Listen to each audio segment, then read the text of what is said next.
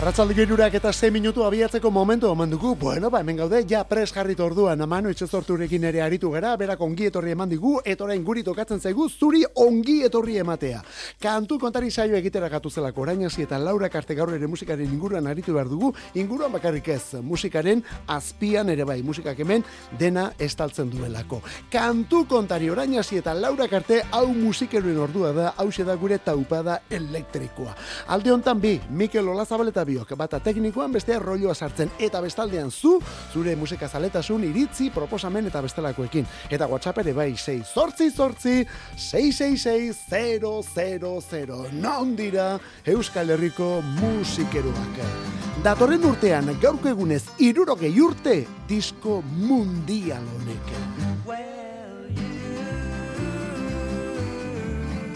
tell the world about this, you can tell the nation about that. Master has done. Tell what the gospel has come. Tell that the victory's been won. He brought joy, joy, joy, joy, joy, joy into my heart. Well, my Lord spoke, spoke so well. Yes, he did, yes, he did. Talk about the flames that burn in hell. Yes, he did, yes, he did. Now, my Lord spoke, he spoke so well. Yes, he did, yes, he did. Talk about the children of Israel. Yes, he did, yes, he did. He brought joy, joy, joy into my heart. Well, you can't tell the world about this. You can tell the nation about that. Tell them what the Master has done. Tell them that the gospel has come. Tell them that the victory's been won. He brought joy, joy, joy, joy, joy, joy into my heart. Well, my Lord spoke, he spoke to me. Yes, he did, yes, he did. Talking about a man from Galilee. Yes, he did, yes, he did. My Lord spoke, he spoke to me. Yes, he did, yes, he did. Talking about a man from Galilee yes he did, yes he did. You brought joy, joy, joy into my heart. Well, you can't tell the tell about that. Tell them what the master has done. Tell them that the gospel has come. Tell them that the victory's been won. He brought joy, joy, joy, joy, joy, joy into my heart. Well, I don't know, but I've been told. Yes, did. Yes, did. Streets of heaven are paved with gold. Yes, did. Yes, did. Now the Jordan River is chilly and wide. Yes, did. Yes, did. I got a home on the other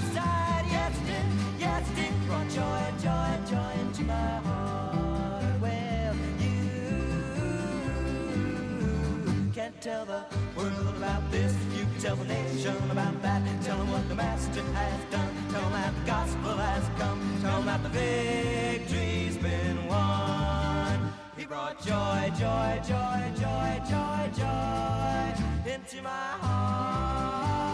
Simon eta Garfunkel bikoa New Yorketik irurogeita lauko urriaren emeretziko Wednesday Morning 3 AM izeneko honetan bikote honen lehen da biziko disko luzea. Estatu batuetan lehen da bizikoa, baina Europara, bueno, handik lau urtere iritsi zena, eh? lau urte luzeko atzerapenaz ezagutu genuelako hemen Wednesday Morning 3 AM izeneko maixula nau. Amabia besti datoz bertan, eta Paul Simonenak bezala, beste batzuen bersioak ere bai tradizionalak, eta Bob Dylanen The Times They Are Changing kantuari egindako moldaketa esate baterako. Disko akustiko zoragarria da. Gitarra pare bat, bat akustikoa, bueno, beste elektrikoa, baju bat ere bai, eta bi boz eskuineko kanalean. Paul Simon eta ezkerrekoan Art Garfunkel. Eta diskoa zabaltzen duen eta guk jarri dugun You Can Tell the Wall hau rock and roll akustikoa izan baldima da, bueno, diskoa batez ere folk diskoa da Wednesday Morning 3 AM. Hori orduan album horretan lehen da bizikoa. Beste hau berriz azkena. Eta honek ematen dio izenburua album osoari Wednesday Morning 3 AM. Asteazken goizaldeko irurak orduan.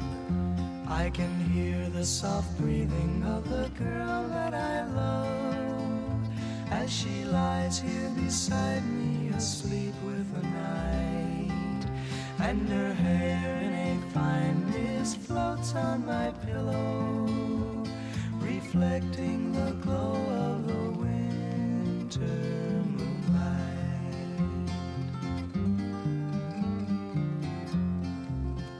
she is soft, she is warm, but my heart remains heavy.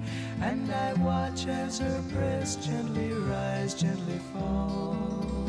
For I know with the first light of dawn I'll be leaving, and tonight will be all I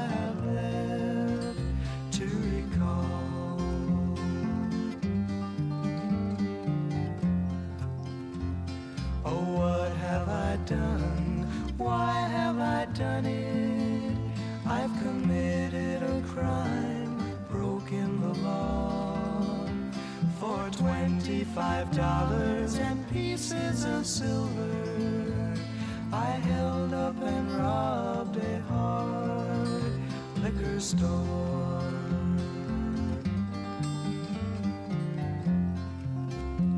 My life seems unreal, my crime and illusion, a scene badly written in which I must play.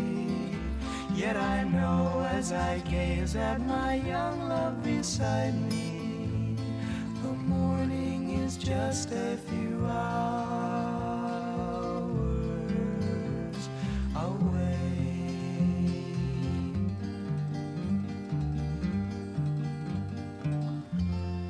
Wednesday morning 3 a.m. asteazken goizaldeko irurak Simon eta Garfunkel bikoaren lehen albuna gaur berrogei temeretzi urte bete dituena. Irurogeita lauan, hasi eta irurogeita amarreraino gero badakizu hauek beste bost disko egin zituztela. Zein baino zein, ederragoak eta handiagoak gainera.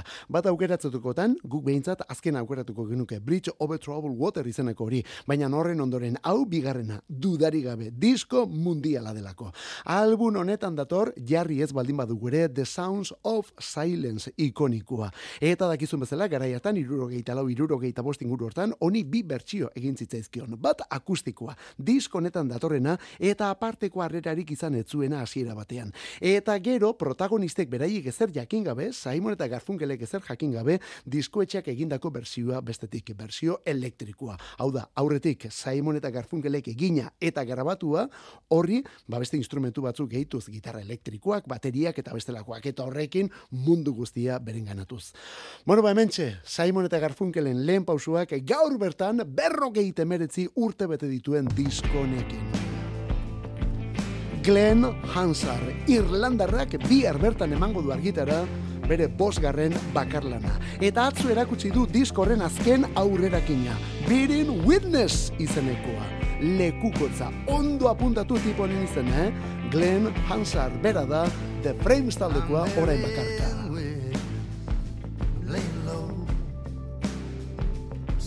Strength now. Those who need me the most. I'm stepping lightly. I'm learning to dance. I got 52 milk white roses for the angels of happenstance. Cause it's not what you're given, but what you do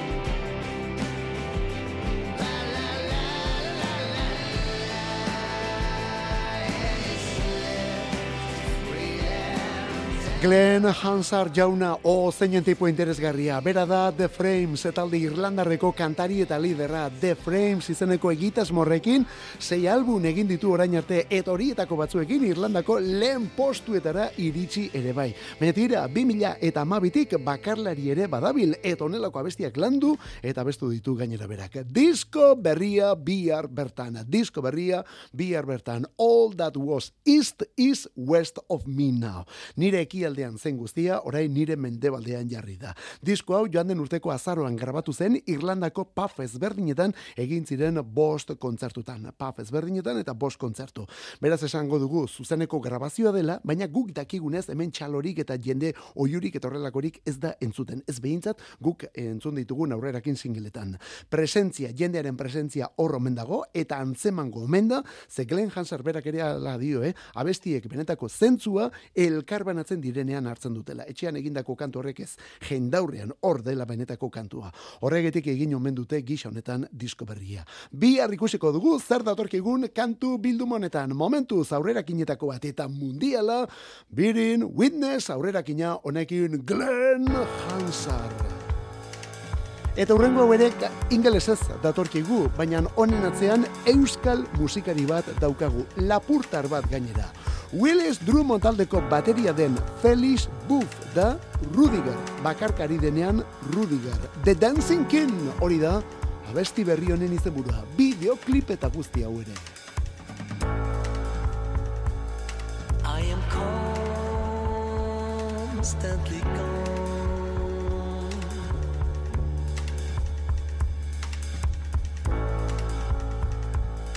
Lost at sea, far from home.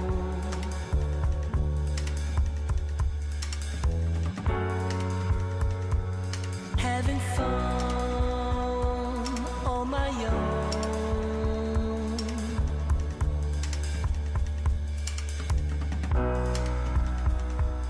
You can call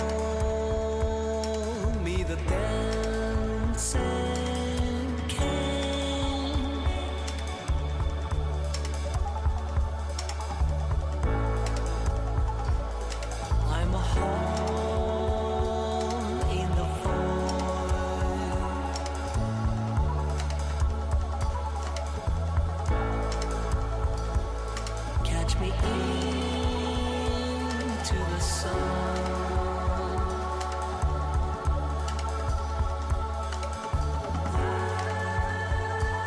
spinning round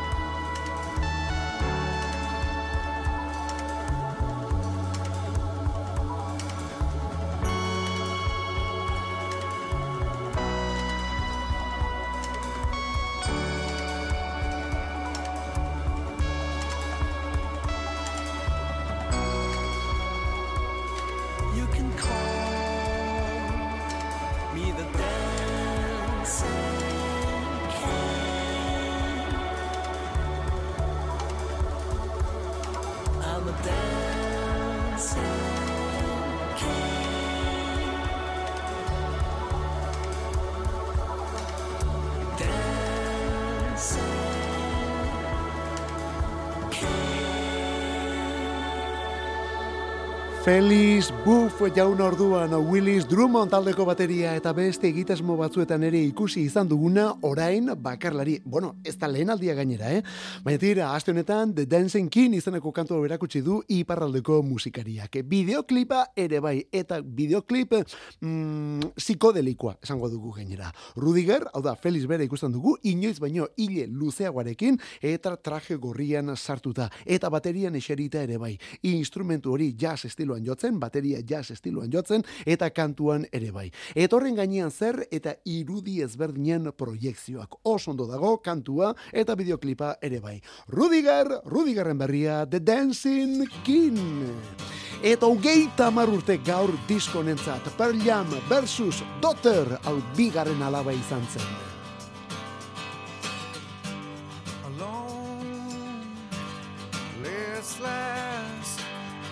Breakfast table in an otherwise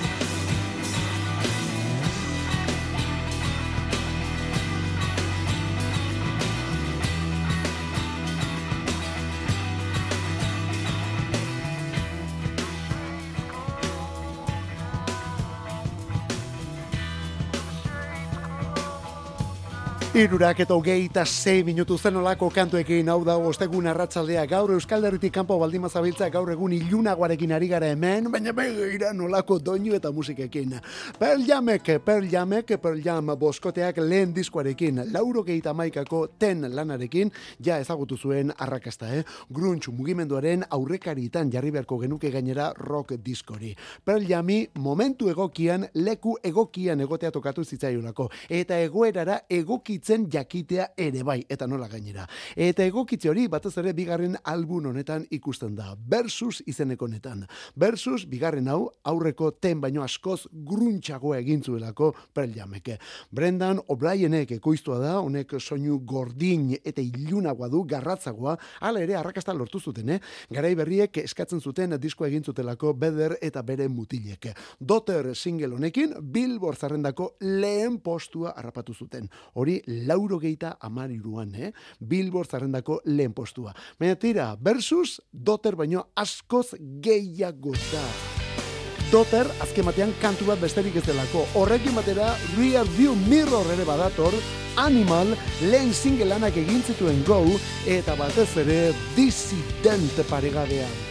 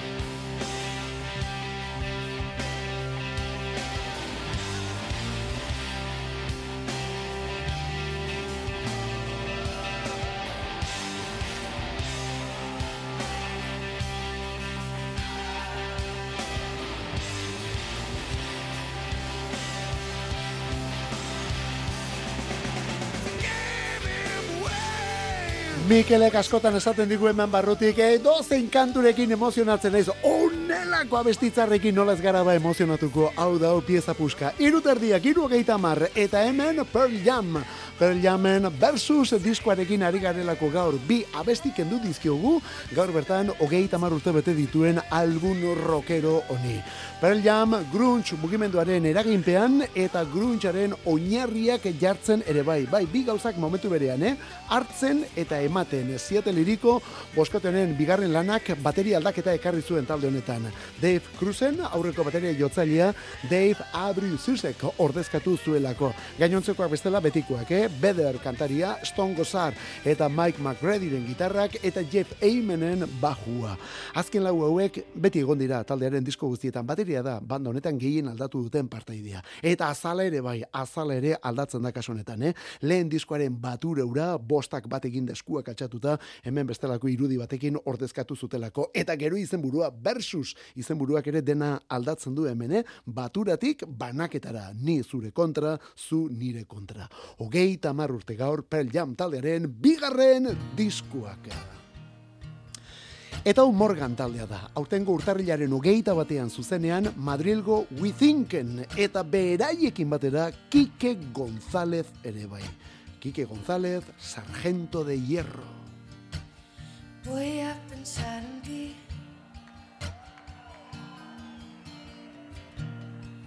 No olvidar tu nombre.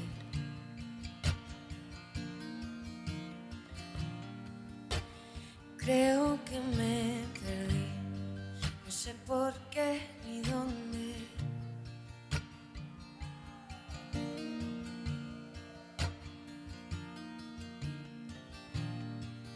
Tengo nubes en los ojos y los recuerdos humo. Tengo los pies rotos y en la garganta un nudo.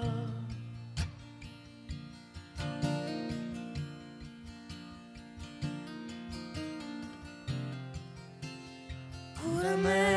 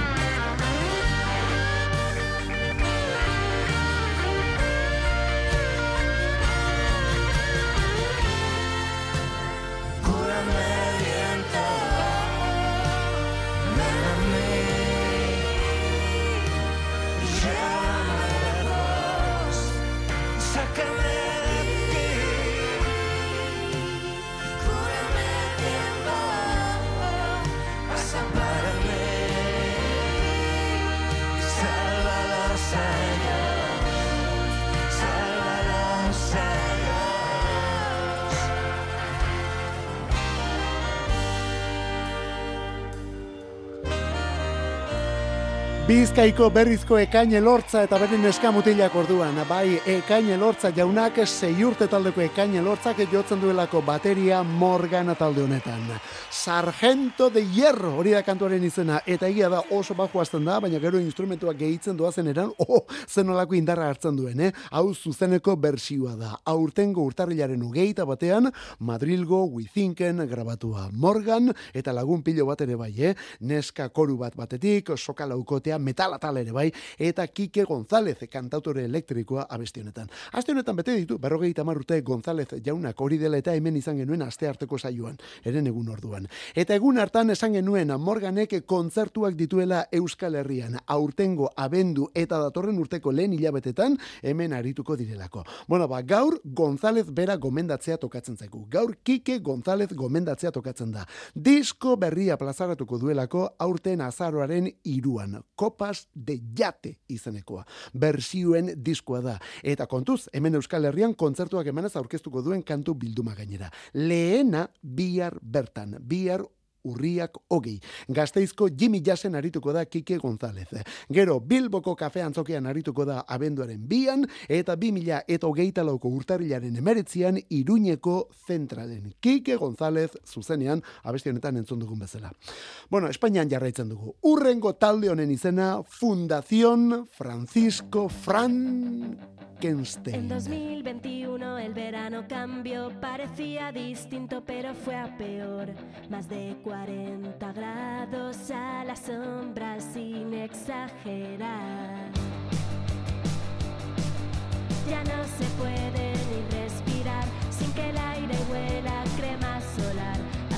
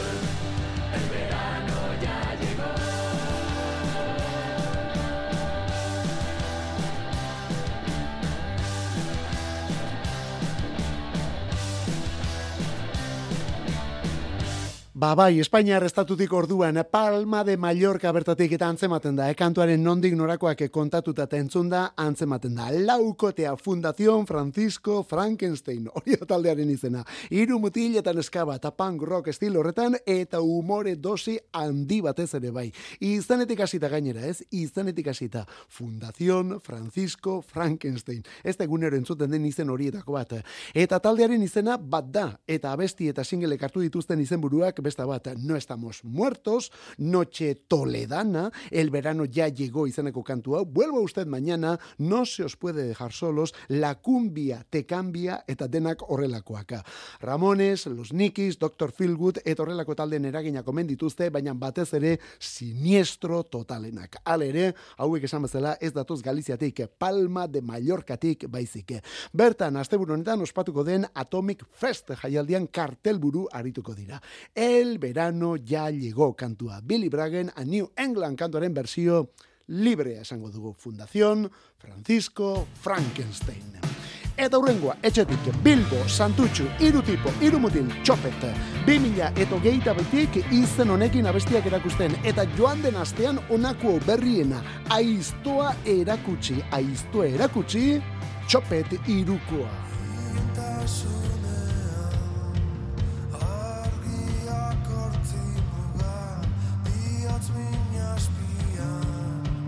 samaganie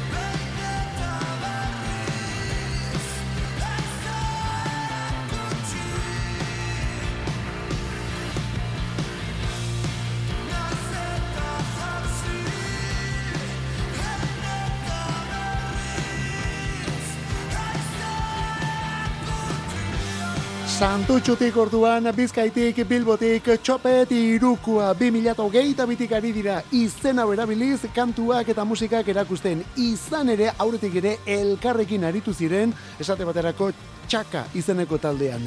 Eta bai txaka eta bai txopet biak ere ideia beraren bi adierazpen omen dira hiru musikari hauentzat, hiru elementu hauentzat. Zein da arrainik kaskarrena? Txaka. Eta non dago okelarik txarrena? Ba txope delako jaki horretan, ezta? Txaka eta txopea platerean direna, omen dira hauek musika munduan. Bueno, ez da horren beste izango, eh? Dotore ematen diote rock and rollari eta EP bat eta iru single, EP bat eta iru single, hori da momentuz, beren ondare, ondarea, baina momentuz, hause berriena, aiztoa erakutsi, taldearen izena txopet. Eta ubi lauko Irlandarra zuzenean esfera erraldoi baten barruan Los Angeles irian, eta zergaitik ez 2000 eto geite iruan kantuak erakusten ere bai azken batean Atomic City.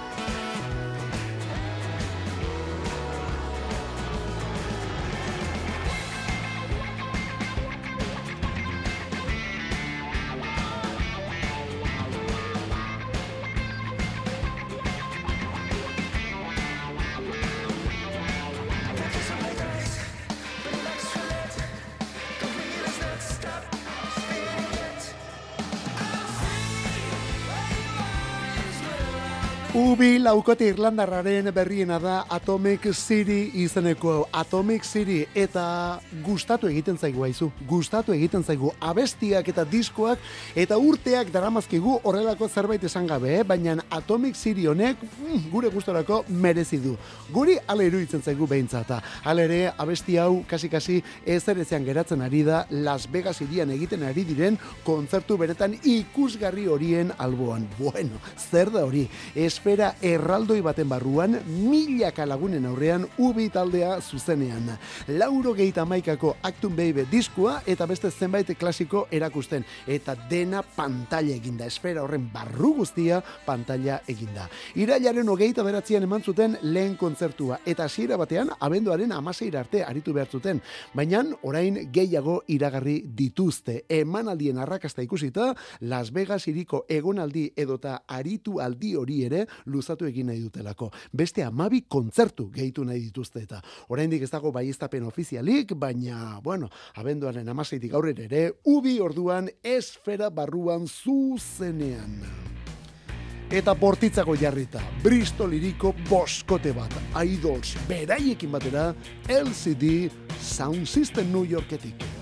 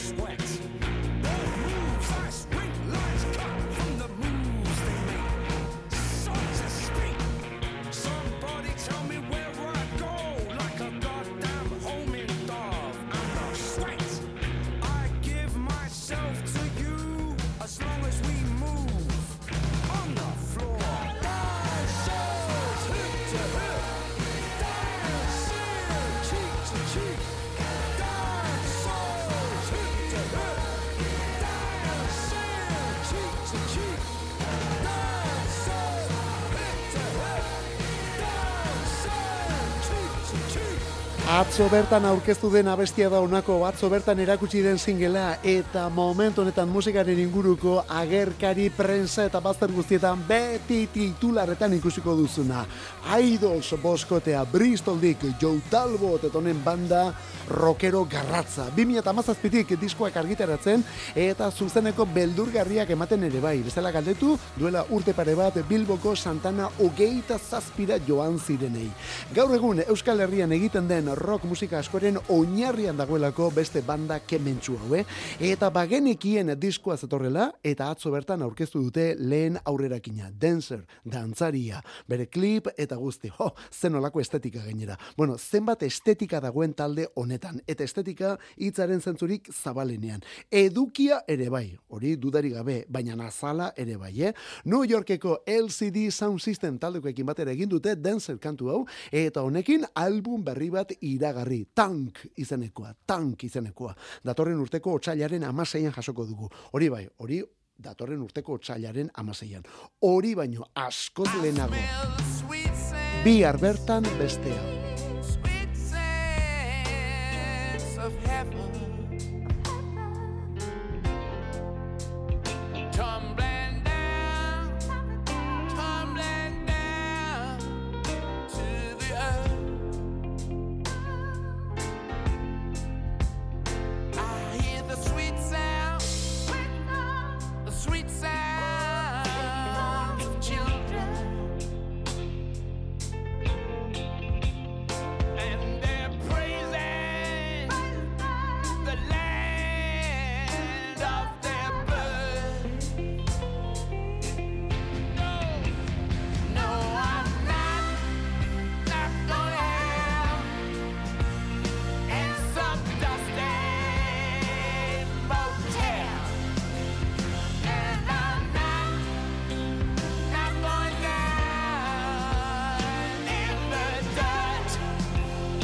Ikusi aldituzu Mick Jagger, Ron Wood eta Kate Richards Barsaren kamiseta jantzita. Bueno, badakizu Barsak alako lotura bat duela Spotifyrekin, Spotifyren logo eramaten du Barsak hor aurrean, bularrean. Bueno, ba orain Spotify eskatuta Rollingen logo eramango dute hainbat partidutan. Bai, Rollingen AO eta mi luze hori. The Rolling Stonesen Hackney Diamonds eguna da bihar bertan emezortzi urtez egon dira diskorik plazaratu gabe, hori horrela zenbaki potoloa da, baina kazeteari batzuk oraindik ere aratago joan dira, eh? Azken berrogei urte hauetan egin duten diskorik onena dela ere esan dute aditu batzuk eta horrek tatu ju garairaino garamatza. Tatu ju garairaino. Tatu juk, bueno ba, ordutik ona egin diren diskoen artean onena zer ote dator biharko horretan. Aurrerakin lanetan jarri dituzten bi singleak bi ikainak dira, hori zalantzari gabe, baina gero badakizu Lady Gaga, Stevie Wonder, Paul McCartney eta Ringo Starr, Elton John eta horrelako kolaborazioak ere ekarriko dituztela. Lehen aldiz falta den Charlie Watson presentzia ere bai falta da, baina hor omen dago. Eta albuna izteko Muddy Watersen bersio bat ere bai, Muddy Watersena. Rolling Stones taldekoak Muddy Watersen kantuak moldatuz hasi ziren. Azken diskonetan hori azken kantua izatea, mm, zerbait bada, agian despedida, kusiko dugu. Bihar bertan Hackney Diamonds, Rollingen hogeita laugarren estudio lan. Some people call me the space cowboy. The gangster of love. Some people call me Maurice. Cause I speak of the pompatus of love.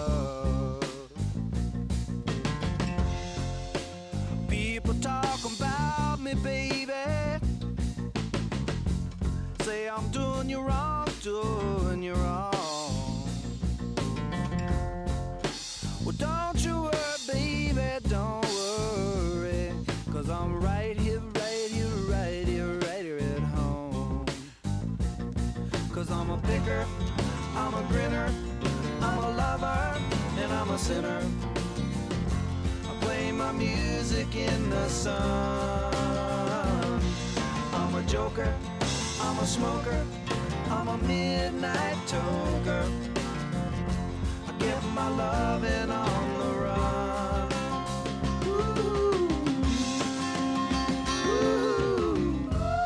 Steve Miller ban eta irurogeita mairuko urriaren emeretziko The Joker gaur berrogeita amar urte bete ditu, gutxienez bi gaztealdi izan dituen abesti honek, berrogeita amar urte, eta zergaiti diogu bi gaztealdi. Bueno, ba, irurogeita mairuan lehen aldiz single egin, eta gaurko egunez single egin da, lehen posture iritsi zelako bai estatu batuetan, eta beste hainbat herritan ere bai topo hogei horretan sartuz.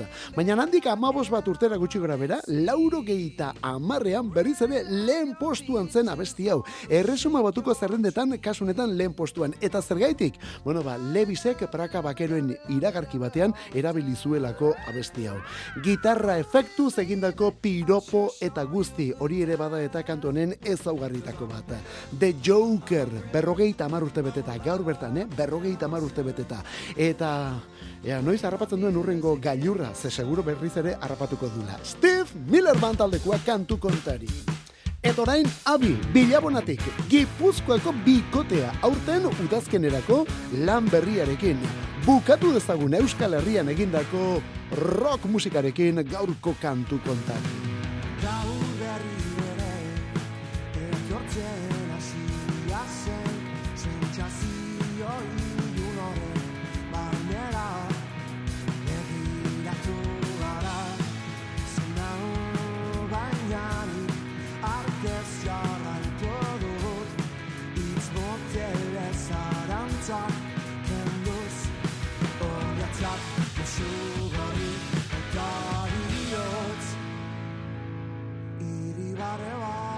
hortzalar kafe bero Ta non gure betiko parkea Ez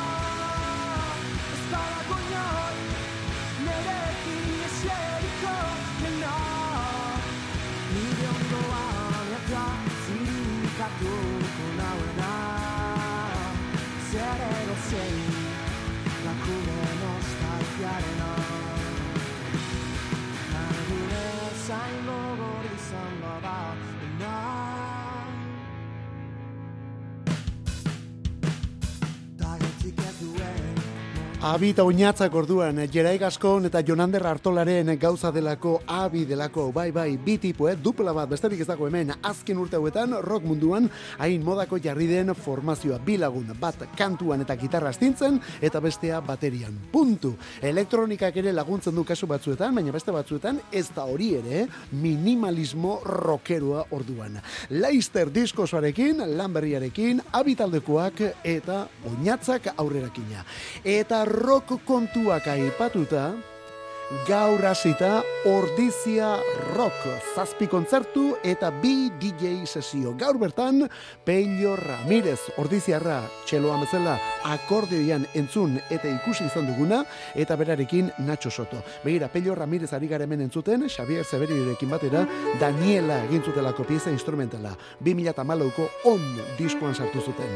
Hori kontzerturik intimoena izango da. Gaurko Ramirez Sotorena kontzerturik intimoena. Bi hartik aurrela gauzak onela izango dira.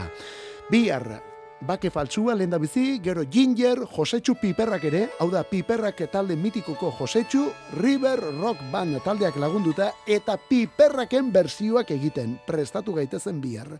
Eta gero Balins Rock eh, rock and roll DJ-aren sesioa. Eta larun batean berriz, Balloon Frame, Kerobia eta Belako eta bukatzeko Endless DJ-a. Zenolako gauza, gauak eta zenolako gauzak. Ordizia rock gaurtik aurrera, Gipuzkoako goierrin. Honekin despedida, kantu kontari. Ola zabaleta biok hemen, zure bai bestaldean eskarrik asko benetan, bihar berriz ere, bueltan.